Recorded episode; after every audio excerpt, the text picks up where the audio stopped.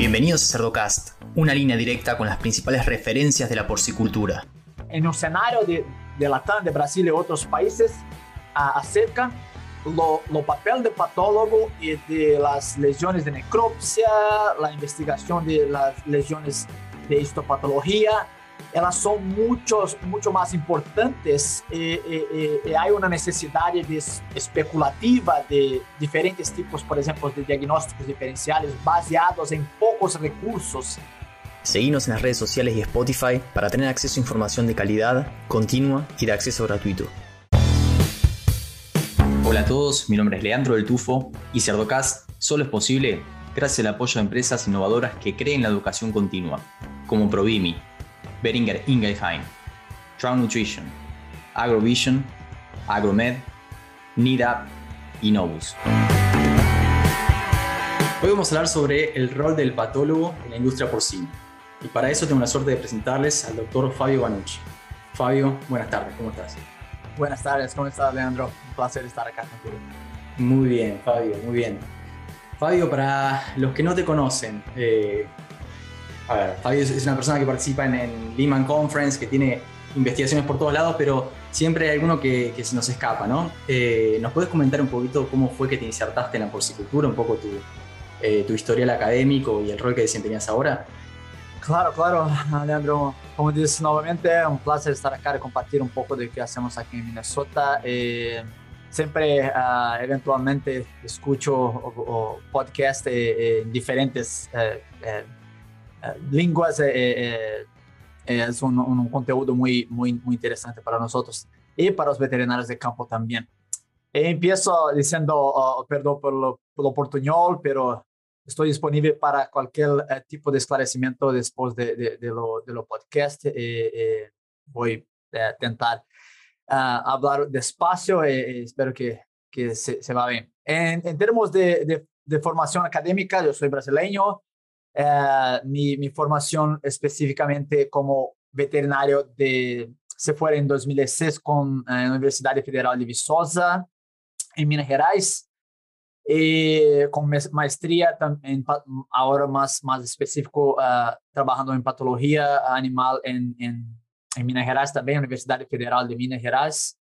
Y mi doctoramiento en 2009 acá en Minnesota, donde uh, se, se cerré en, en 2013, regresé a Brasil trabajando en, la, en laboratorio de diagnóstico eh, eh, de vacunas autógenas. Eh, me regresé en Minnesota en 2015, estoy acá como patólogo, trabajando con poco en, pesquisa también, en, un poco de enfermedades emergentes.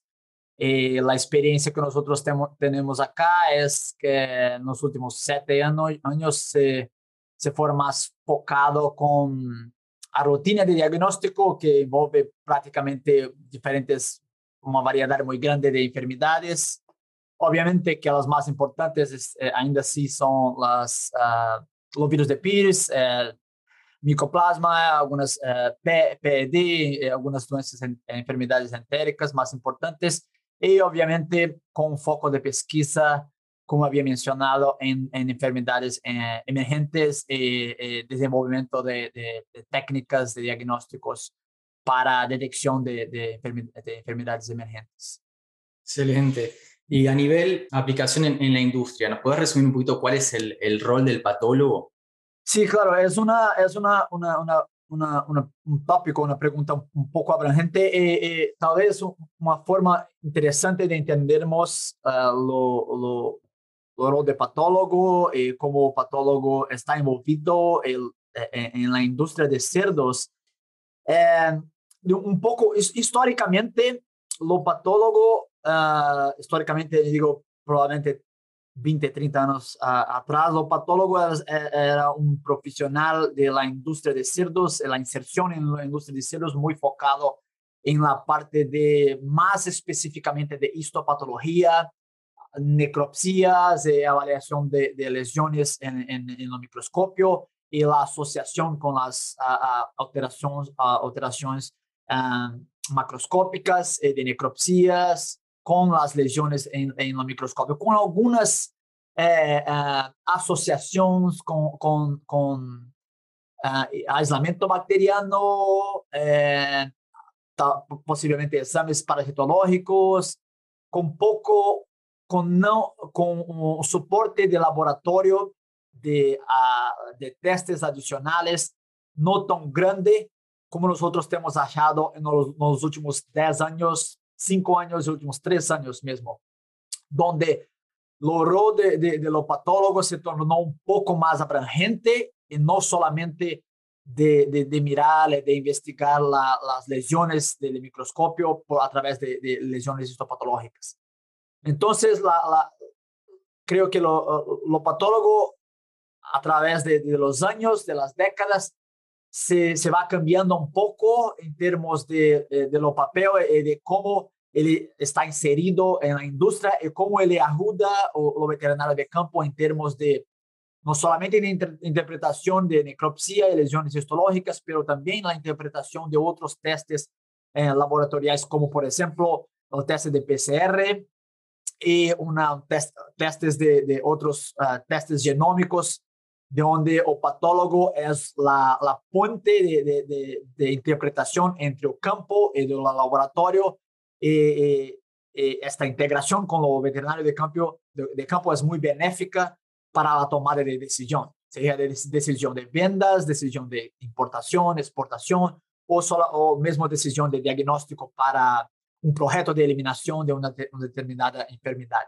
Esta, este cambio de una forma, de una actuación más abrangente es creo que actualmente es donde, donde el patólogo se encuentra, no solamente mirar y, describir las, las lesiones que se encuentran. Excelente. No, sí, es algo que vemos en todas las industrias, ¿no? Que a medida que va surgiendo más información y más, más recursos y demás, se tienen que ir especializando, ¿no? Y antes de repente había un clínico que hacía todo y ahora tenemos el clínico, el laboratorista y tenemos el patólogo que es el nexo y ayuda a entender un poquito lo que está pasando, ¿no? Excelente, excelente. Y vos tenés bastante experiencia, comentabas en lo que es eh, la industria porcina, no solamente en Estados Unidos, ¿no? Que de repente mencionabas algunas técnicas diagnósticas que fueron apareciendo, el PCR, después podemos hablar de secuenciación, pero aparte eh, en Latinoamérica. Y ahí me interesa preguntarte, ¿cuáles son las diferencias más grandes que ves en cuanto al rol del patólogo en las diferentes industrias? Sí, esta es una, una, una, característica que, que tengo conmigo que es que, que me, me, me, aprecio mucho, es un desafío muy grande para, para mí, muy interes, me interesa bastante este, esta vivencia en las dos industrias eh, eh, eh, de Latam, específicamente, obviamente, con una experiencia más, más larga en Brasil, pero en los últimos años también tengo, eh, uh, uh, tengo conectado, eh, convers, conversado bastante con otros patólogos y otros profesionales de campo de otros países de, de, de Latam. Y esta experiencia, este cambio de experiencia con lo que vivimos acá en Estados Unidos es una, una, una, una cosa muy interesante y sin duda alguna, en, en pa, pelo menos en la vivencia que tengo, es que los recursos de diagnóstico acá en, en los Estados Unidos es, hay una, una diferencia muy grande.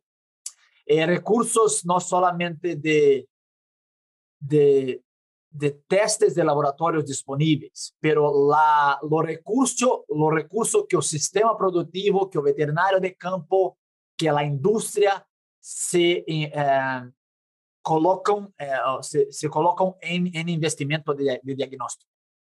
Entonces son dos, son dos, uh, dos, dos factores. Una es, es lo, lo, lo que tiene disponible. Lo otro es cuánto la industria se investe nesto que tenga disponible.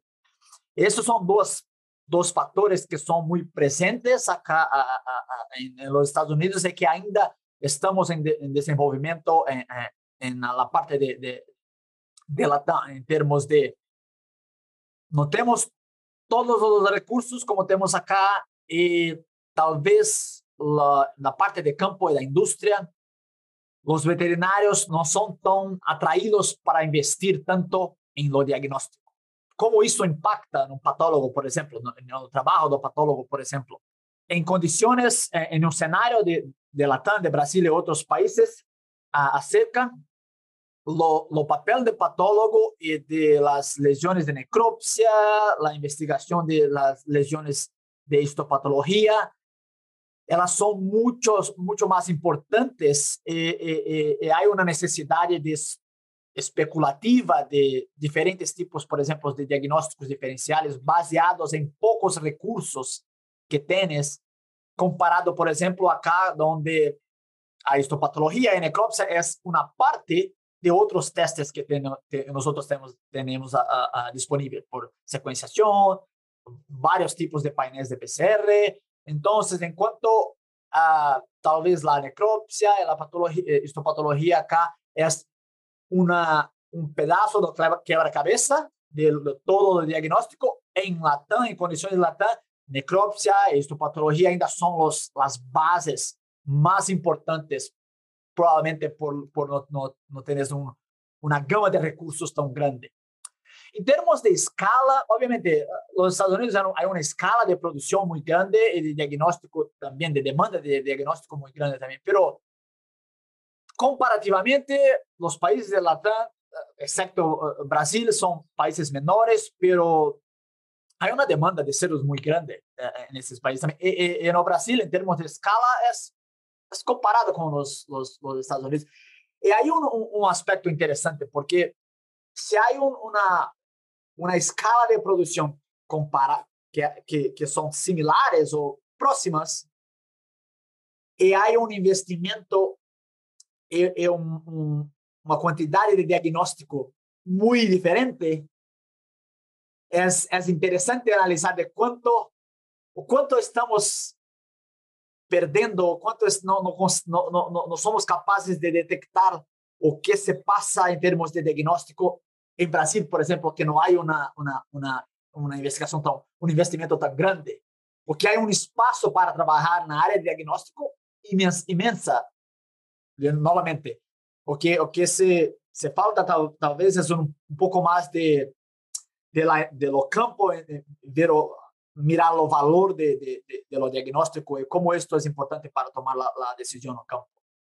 Se me ocurre que estoy pensando en, en, a qué se ven esas diferencias, ¿no? que con una escala similar, en un lugar se invierte muchísimo en, eh, en diagnóstico y en otro no. Se me ocurre que, que es cuestión de, quizás no se da el, el, valor, el mismo valor en las diferentes regiones geográficas, pero ¿cuál es tu opinión? ¿A qué se debe esa diferencia? Creo que lo, lo justo es un, un, dos factores, lo justo y otra cosa que, que, que, que direccionó o, o, o, investimento en diagnóstico acá en los Estados Unidos, creo que los virus de PIS se fueron una, una, una cosa muy importante para, para direccionar el valor de diagnóstico y de, de cómo interpretación de secuenciación, esto todo. Influenza también. Entonces, hay algunas enfermedades, principalmente a ese se va a mirar las enfermedades virales, que, que exigen una, un refinamiento de diagnóstico bastante preciso también. Este es un, otro factor. Custos, eh, diferentes eh, problemáticas de campo, que, desafíos de campo que, que direccionan esto, esto también. Sí, sí, sí. Pero sí, ah, probablemente hay otros, otros factores también que, que, que, son, que son importantes. Por ejemplo, la, la industria de biotecnología de una manera general no los Estados Unidos también es un poco más adelante do que pensando más específicamente en secuenciación. Nos empezamos a secuenciación de, de los primeros a, a abordar, abordaje de, de, de, virus, por ejemplo, en dos, que me recuerdo para diagnóstico específico en 2015, tal vez antes de esto. Y esto se dio porque ya, tenemos, ya eh, a época ya tenemos a la secuenciación de muestras para medicina humana. Entonces, el, lo, lo, mercado de biotecnología, de una, manera, de una manera general, también es un poco, un poco más a frente acá. Otro factor. Sí, sí, sí, sí. No, mencionás cómo fue evolucionando a partir de las diferentes técnicas diagnósticas en los últimos años y la, la, o sea, la implementación del PCR de manera masiva fue algo tremendo porque te permite encontrar no necesariamente si hay eh, un patógeno asociado a una enfermedad, pero sí la presencia de un patógeno. Eh, y después estás hablando de, secuenciación también, que es súper interesante para, entender mucho más ¿no? sobre cómo evolucionan estos, estos patógenos. Sí, es una, es, es una, una balanza, ¿sí? Porque ahorita estábamos hablando de, que en Latam tenemos pocos recursos, por, por eso necesitamos de una, de una, de una carga de importancia de necropsia, histopatología, porque precisamos de una, una descripción bien feita, bien elaborada para saber a dónde, cuál dirección tenemos para tomar la decisión, o para hacer un PCR, que una, una, una, una disponibilidad tan grande. Este es un escenario, pero se va pelo otro escenario, la histopatología en necropsia se torna también tan importante cuanto. Si tienes muchos recursos, tienes detección de 10 patógenos. Entonces, se, se retorna para histopatología, para, porque tenemos muchas cosas acá. ¿O qué la necropsia y histopatología va a direccionar nosotros para, para cuál camino? Entonces, es, es una solución, pero se, se, se regresa nuevamente para los, los, lo básico, que es básicamente abrir los cerdos y mirar lo que tienes primeramente de todo. La, la, la, los, los diagnósticos clásicos como histopatología, necropsia, son, la importancia se acaban siendo los mismos. Excelente, excelente. No dejan de ser, eh, a ver, herramientas de diagnóstico complementario, ¿no? Eh, todas las otras tecnologías que mencionas que de repente no llegan de la misma manera a toda Latinoamérica. Y me interesa, Fabio, conocer tu opinión, ¿hacia dónde vamos con, con las técnicas diagnósticas? ¿Cuál es el futuro del diagnóstico? Eh, esta es una, es una, una, pregunta interesante, pero podemos regresar de aquí dos, cinco años para ver o que, o que, o que voy a responder ahora para ver si es certero. ¿no? Te pongo un compromiso. compromiso. Es, es, es interesante porque, por ejemplo, si mirar la, la, las técnicas, eh, eh, la tecnología de secuenciación, se, se hubo un, una, una característica un poco diferente de las anteriores que habíamos, como por ejemplo PCR, tal vez, donde ahora no PCR nosotros, los, los desenvolvimiento de, de PCR se, se, fue de una forma un poco más despacio en términos de PCR en gel, eh, después PCR en, en tiempo real, en cuantitativo, o que nos dio para los patologistas eh, que, eh, que interpretan los datos de, de, de diagnóstico un poco más de tiempo para ganar experiencia en términos de interpretación, los significados de este es de, es de otro. Entonces, se, se, se, caminamos de una forma más uh, congruente, juntas con, con, el, con lo, lo, lo desenvolvimiento PCR específicamente. La secuenciación, hay una diferencia muy grande entre la, la técnica, la, el desenvolvimiento, la evolución de las técnicas, de las técnicas ahora, e da capacidade do, do patólogo, do ser humano, da mente humana, de interpretar o que se há de resultado. Então, aí, esta uma, uma diferença principal que, que em termos de, de, PCR, como interpretamos há 20, 30 anos atrás, e seguimos juntos para ganhando experiências juntos com, o, com a evolução da técnica e as técnicas de sequenciação. No estágio que estamos agora, temos muito mais dados eh, tecnologías de evolutivas de, de, de, secuenciación. Do que la capacidad de nosotros, pero estoy hablando para co, conmigo, do, do, que mi capacidad de interpretar los datos. Esto se va para secuenciación de, de virus, estamos empezando a entender mejor, pero de bacterias y de ahora de microbiomas, de una población de bacterias o una población de virus hay muchos datos, hay muchos, muchas información disponibles, pero la capacidad de, de interpretación en términos de esto es lo que vamos a sacar de este, este método para, para utilizar para tomar as decisión, esta decisión de separar los animales, de cerrar la granja, de no exportar los animales. Esta, esta conexión está muy distante. Y yo que se ocurre esto porque la evolución de, de técnicas de secuenciación está muy a frente de la capacidad de, los patólogos, puede ser así, para mí, de interpretar esto. ¿Cuál es el futuro? Soy optimista y creo que lo futuro es que nuestra experiencia va se llegar un poco próximo de cómo interpretar y, aprender más sobre utilización de estos recursos que tenemos, eh, de secuenciación específicamente, y cómo podemos manejar mejor los datos que la secuenciación nos ofrece. Cómo nos podemos manejar mejor, por ejemplo, uh, la, los escenarios donde, muy frecuente, donde encontramos dos, tres, cuatro patógenos juntos. ¿Cómo es este escenario de este balanzo de, esta de balanza de, de, patógenos?